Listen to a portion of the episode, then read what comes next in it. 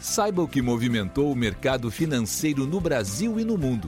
Você está ouvindo o Análise do Dia, um podcast original do Cicred. Olá pessoal, muito obrigado por acompanhar o podcast do Cicred. Aqui quem fala é Arthur Ongarato, da equipe de análise econômica, e vamos comentar os principais fatores que movimentaram o mercado aqui no Brasil e no mundo. Na Europa, as bolsas encerraram o último dia da semana sem direção única.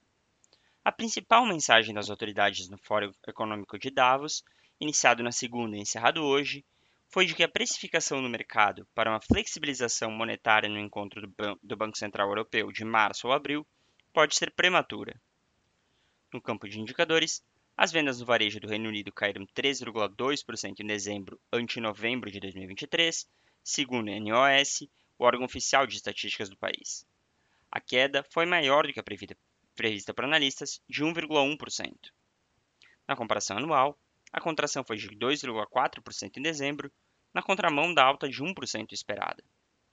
Neste contexto, em Frankfurt, o DAX teve leve queda de 0,07%, em Paris, o CAC recuou 0,40%, e em Londres, o FTSE 100 teve alta de 0,04%.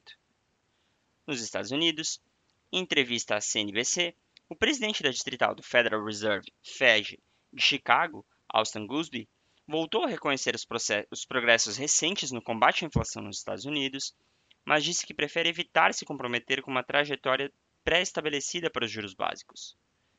Segundo o monitoramento do CME Group, a probabilidade de uma manutenção das taxas de juros americanas no patamar atual na reunião do Fed de março, que há uma semana era de apenas 19%, hoje se tornou majoritária, alcançando 50,7% ao final da tarde.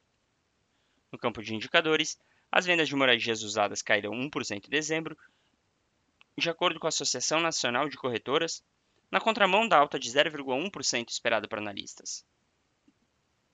Já o índice de sentimento do consumidor nos Estados Unidos, da Universidade de Michigan, avançou, 69, avançou de 69,6 em dezembro a 78,8 na leitura preliminar de janeiro, acima da queda marginal a 69,5 esperada por analistas.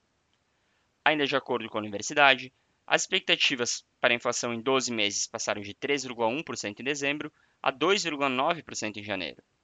Para o intervalo de 5 anos, as expectativas de inflação recuaram de 2,9% para 2,8% em janeiro. Nos treasuries, o impacto dos temores por corte de juros mais altos repercutiu na ponta curta, os juros da T-Note de 2 anos caíram a 4,39%. Já os da T-Note de 10 anos avançaram a 4,13% e os T-Bonds de 30 anos avançaram a 4,34%. As bolsas americanas, no entanto, fecharam em alta considerável, movidas pela euforia com a inteligência artificial, assunto que dominou o Fórum de Davos. O Dow Jones subiu 1,05%, o Nasdaq subiu 1,70% e o S&P 500 avançou 1,23%. Por fim, o índice DXY, que compara o dólar com uma cesta de moedas estrangeiras, fechou em baixa de 0,24%. No Brasil, em dia de agenda local esvaziada, o Ibovespa acompanhou de longe as bolsas americanas e fechou em alta de 0,25% a 127.636 pontos, após passar boa parte do dia no negativo. Na semana, contudo, o índice brasileiro caiu 2,56%. O petróleo, por sua vez, teve dia volátil, com as tensões no Oriente Médio balanceadas pelo receio de uma menor demanda global da commodity. O barril do petróleo WTI para março caiu 0,95% a 73 dólares e 25 centavos, enquanto o Brent para o mesmo mês recuou 0,68% a 78 dólares e 56 centavos. No câmbio, o dólar fechou em queda de 0,09%, cotado a R$ 4,93. E por fim, os juros tiveram dia de ajustes pontuais, sem direção única. As taxas dos contratos de depósito interfinanceiro, DI, para 2025 subiram para 10,10% contra 10,09% ontem.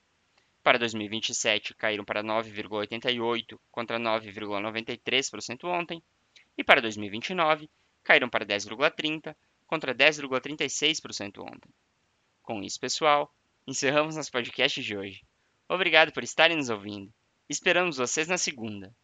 Você ouviu o Análise do Dia, um podcast original do Cicred. Até a próxima!